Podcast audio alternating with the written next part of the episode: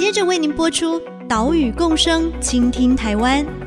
本节目由伟创人文基金会赞助。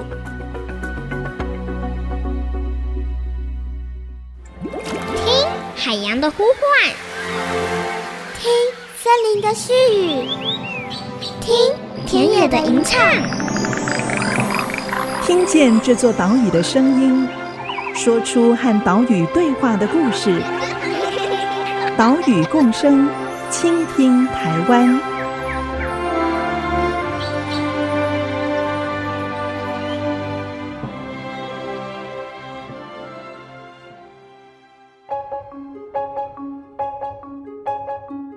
倾听岛屿的声音，挖掘环境的故事。大家好，欢迎来到岛屿共生，倾听台湾。我是袁长杰。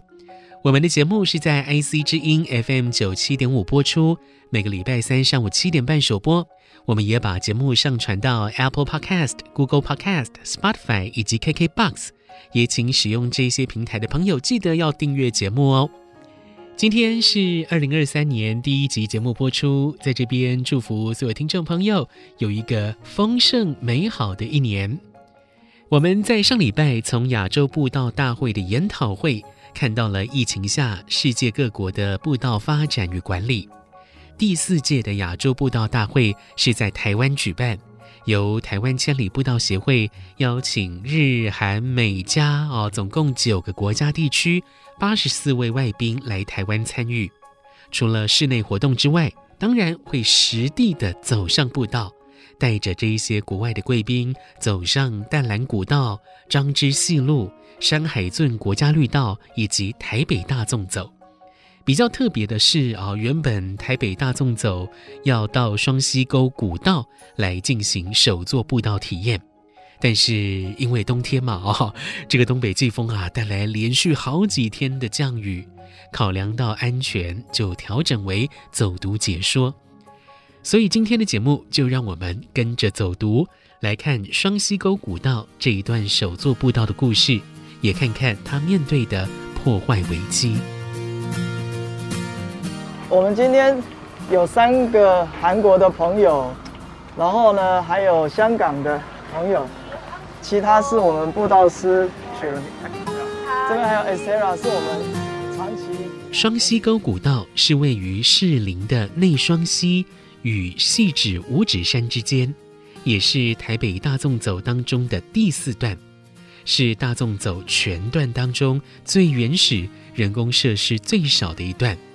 所以台北市公务局大地工程处就委托台湾千里步道协会。用手作步道的方式来修复古道，我们来听千里步道协会副执行长徐明谦的说明。二零二零年的时候，跟二零二二年，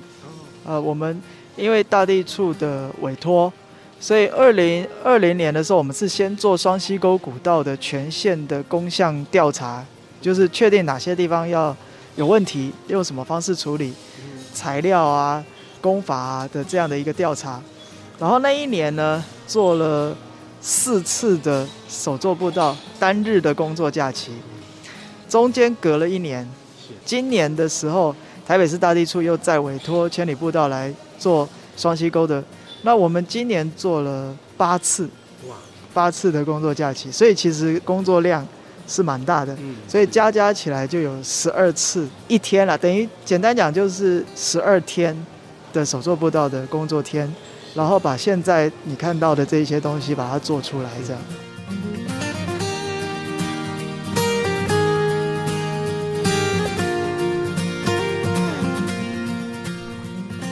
手作步道，简单来讲就是以手作的方式修复步道，避免大型机具或者是外来材料对山林造成过多的扰动，也可以避免快速的工程对大自然带来无法回复的伤害。所以，对原始的双溪沟古道来说，用手作的方式来修复，绝对是最好的方法。台北市大地工程处总工程师陈志胜是这么说的：“我想哈，手作步道的部分哈，它有它的优点。譬如说，我们现在的路径上来讲哈，我们山径上来讲哈，大部分都用混凝土啊。但是混凝土来讲的话，如果你坏掉的话就很麻烦。但是手作步道的优点哈，就是说，如果你坏掉的话，你用人工或用手做，很简单就可以把它恢复成原来路面。而且如果你是混凝土铺面的话，你的修补会有痕迹。可是手作步道你修补完是看不到的，甚至于我们讲说手作步道看起来最好是就是看不出来的一个工程哈。这个部分我想这是手作步道的一个最好的，所以我们现在大地处也是在推广手作步道。然后如果说有可以施作手作步道，我们尽量。来施作手作步道，那目前我们的主要的部分当然是就是双沟溪古道，这可以了。那后面的话，我们也许在文尖山，当然手作步道它可能民众的适应哈，适应的话，它要接受的可能有一些比较繁华地方哈，或比较多人使用的地方，甚至于农路的部分哈，有些有一些耕作使用的部分，这些可能我们还要跟民众来加以说服一下。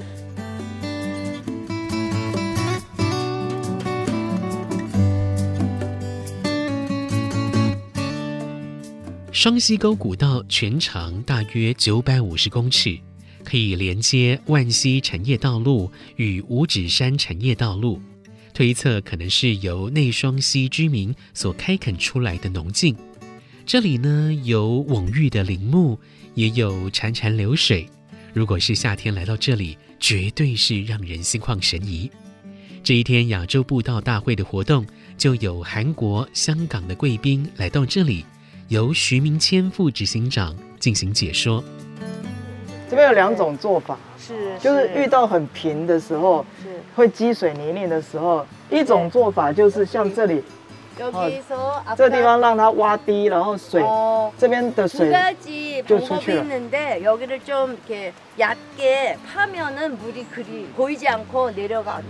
呃，那像这一段呢，因为旁边不能挖，你看它比较高，所以我们里面就回填，回填石头。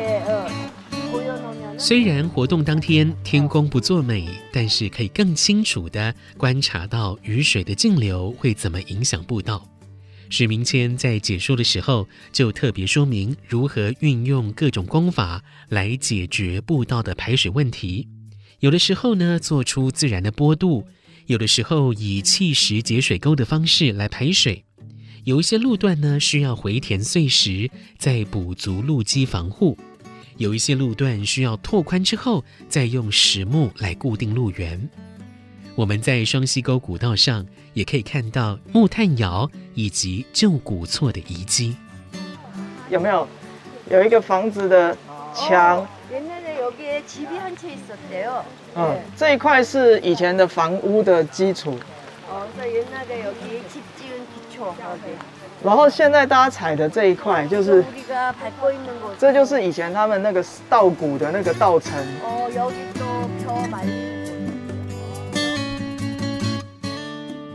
古道的修复背后是民间组织与公部门合作，串联了许多志工的力量才能够完成的。韩国江陵石之路协会的代表李基吼就说：“韩国的步道如果有需要维护。”通常都是民间组织提出来之后，由政府执行。而台湾这种官民合作的方式，很值得借鉴。他们虽然做这种事情，可是没有亲自下手去工作。刚才讲过的，只有提议而已。可以都是呃，就是有关单位哈，他们会安排人力来做，他们只有提出意见。嗯，所以他们今天看到可以直接做的部分，他们可以回去再推动。有了这个灵感，学到功课了，谢谢大家。对，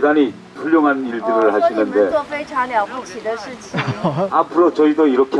哦，我们也继续会这样做。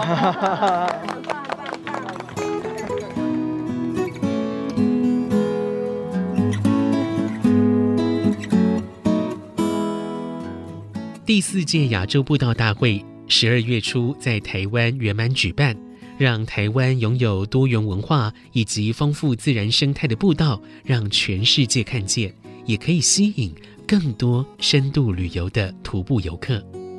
从我这一次亚洲步道大会的举办可以看到呢，是很多外国人想来，而且在过去他们并不知道他们在台湾有步道可以走。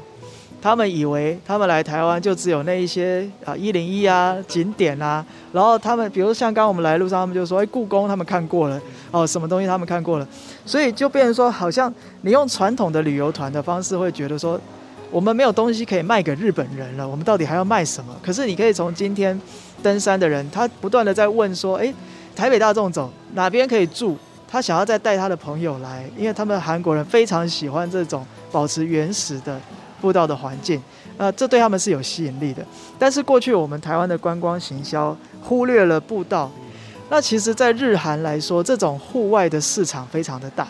这也就是为什么亚洲步道联盟会成立。当时韩国、日本都是为了要引进国外的观光客，去到一些不是那么主流的景点，所以才开始发展这种步道的跨国的串联。那这一次我们跟好几个旅行社，我们每一条路线都委托一个旅行社来跟我们配合的目的，其实就是希望说，我们一起把这个观光旅游市场变得很大。所以我觉得这次亚洲步道大会最大的目的，就是让世界的人看到台湾有这么美好的山林资源，可以去走路。那走路它可以带来的徒步经济。是比传统的观光还要更细水长流，而且更能够像微血管一样深入到山村社区，促进更多的一般人的经济发展。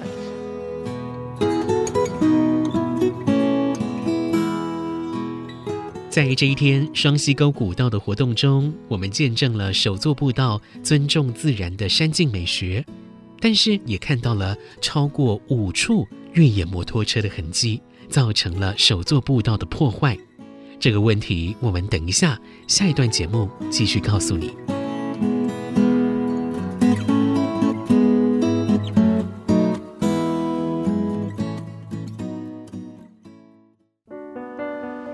原因是因为刚刚说的那个欧兜拜，它会从这里冲下来，然后把它弄坏了，所以我们就把它再砌回去，这样子。IC 之音 FM 九七点五，欢迎回来，岛屿共生，倾听台湾，我是袁长杰。今天的节目跟着亚洲步道大会的活动，带你走上双溪沟古道。双溪沟古道距离不长，大约九百五十公尺，由台湾千里步道协会以工作假期的方式，邀请志工来一起完成修复。我们这一天从万溪产业道路的入口出发。往五指山产业道路的方向行走，但是呢，在路途的中后段，就可以看到超过五处步道被越野摩托车损坏破坏的痕迹。你看，这都是那个越野摩托车弄的。本来本来路不是这样，他们就把它骑烂了。为什么古道上面会有越野摩托车骑乘呢？千里步道协会副执行长徐明谦是这么说的。其实之前就有，但是没有那么集中到这里。哦，就是说整个台北大众走还会继续往前走，一直到五指山这一段呢。以前主要的越野摩托车活动范围是五指山、梅花山那一边。那因为那一边呢，可能那个大地处他们有设了车挡，就让他们不要再进去，所以有可能他们就跑到了双溪沟这边，就越来越多。而且我觉得数量是有越来越多。因为它车痕过去之后，人又踩，所以又看不出来了。那只有很新鲜，就是刚过了，你才会看得到这样子。对，所以你就看到那那几道车痕，但其实非常多。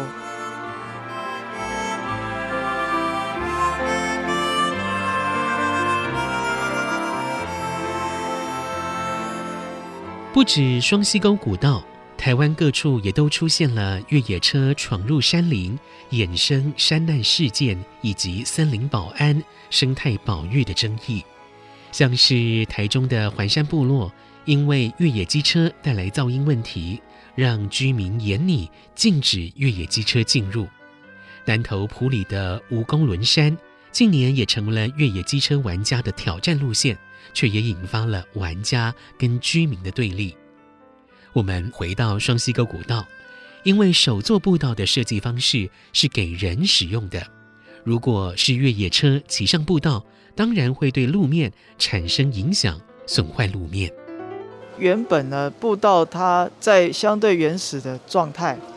还有就是说，这是一个非常潮湿，哦，湿度非常高，水量很大。土壤是属于黏土的这种环境底下，那你就可以想象它承受践踏的那个力道一定是没有那么大的，很容易就会变烂烂的。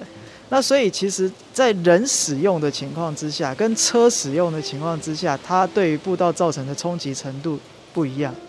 如果说它真的是要行车，做这条步道的目的是为了让越野摩托车来骑的话，那它就必须甚至可能需要用到混凝土。的强度才能够抵挡，哦，那如果是承载人的踩踏，其实它就是用我们今天看到的干气块石的铺面，啊，或者是踏阶来解决人的问题。这个其实是承载人是刚刚好，哦，那但是呢，车辆走的时候，你知道越野摩托车在吹油，然后后轮在转动，然后你就可以想象那个会挖深这个土壤。好像我们今天有看到有一道要过溪的，有没有？它就被挖得很深，就是它的后轮在吹油，然后用力原地空转，然后把泥巴溅起来那种画面，然后冲下去的时候，这个就会变成一个很深的凹洞。那如果是它在做好的砌石阶梯上的时候，你刚刚就有看到有很多本来是很大块的砌石哦，它整个被崩掉。哦，就是被它后轮的力量把它崩掉了，甚至有一些本来一颗很大的石头它裂开，哦，那所以其实那都是对于步道来说是一个很大的伤害，所以我们就会觉得很心痛哦，就是原来它是承受人走路的这种强度，维持一个古道原始的样貌，但是被越野摩托车很轻易的玩家吧，就觉得好玩而且挑战，对，甚至也许把这个路面翻起来。然后把石头弄翻起来是一种感觉很帅的 的行为，但实际上那是非常多人的心血。哦，那所以这些都是为什么？其实越野摩托车它要有一个呃合理的去处，就是相对来说它的那个步道的承载力会比较好。哦，那那种情况它才可以去骑。那在这种原始的古道上面，其实是不适合越野摩托车这样的使用。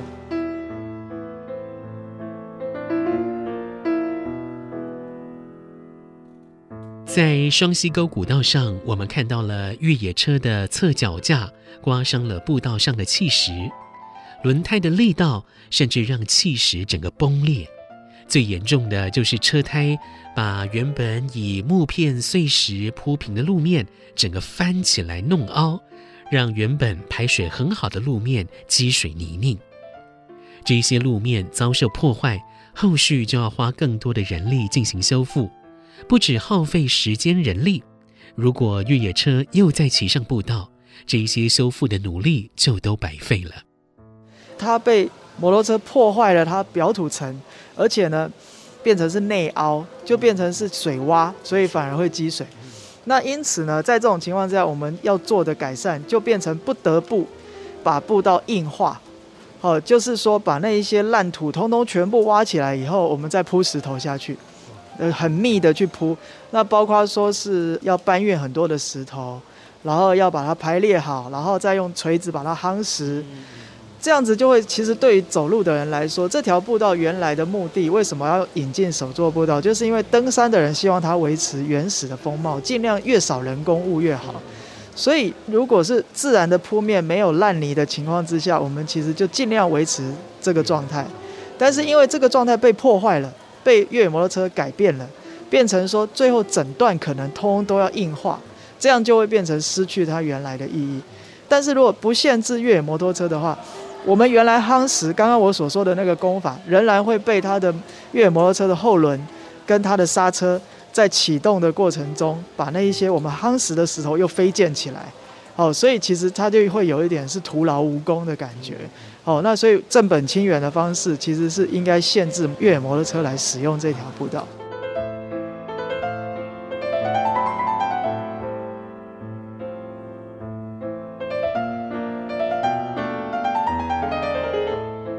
越野机车对步道的危害有法律可以管理吗？答案是没有，目前没有相关的法规可以约束这些行为。只能以设置路挡或者是加强劝导的方式进行处理，请听台北市大地工程处总工程司陈志胜的说明。当然我们的手作步道主要是要给人去走的啦，哈，因为你的特性就是这样子哈，所以有一些机械动力式的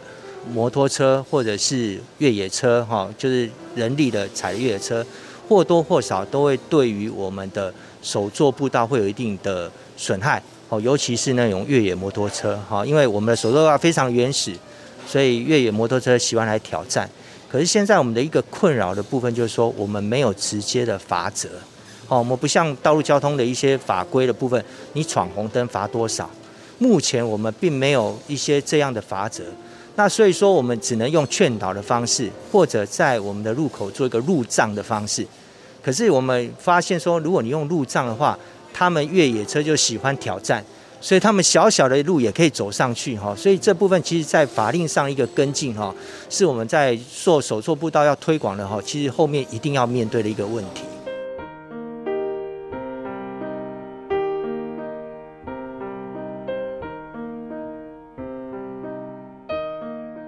越野机车对山林步道造成伤害，包括尖锐的声响，容易造成野生动物的惊吓、恐惧之外。对环境跟水土保持也都有影响。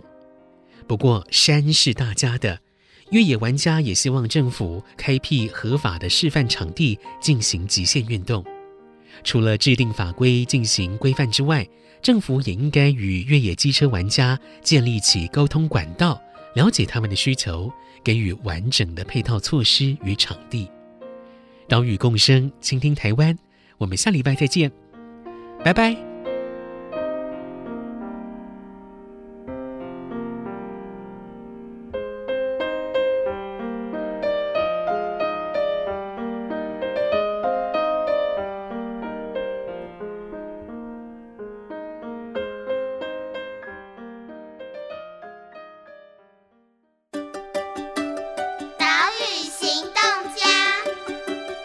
是台湾千里步道步道师陈丽诺。那我们发现呢，郊山环境里有很多外来种，就是民众将家里的这个园艺型植物带到步道上，那它会影响到我们步道上原生植物的生长空间。呼吁大家呢，尽量不要把家里园艺型的这个外来植物移植到步道上。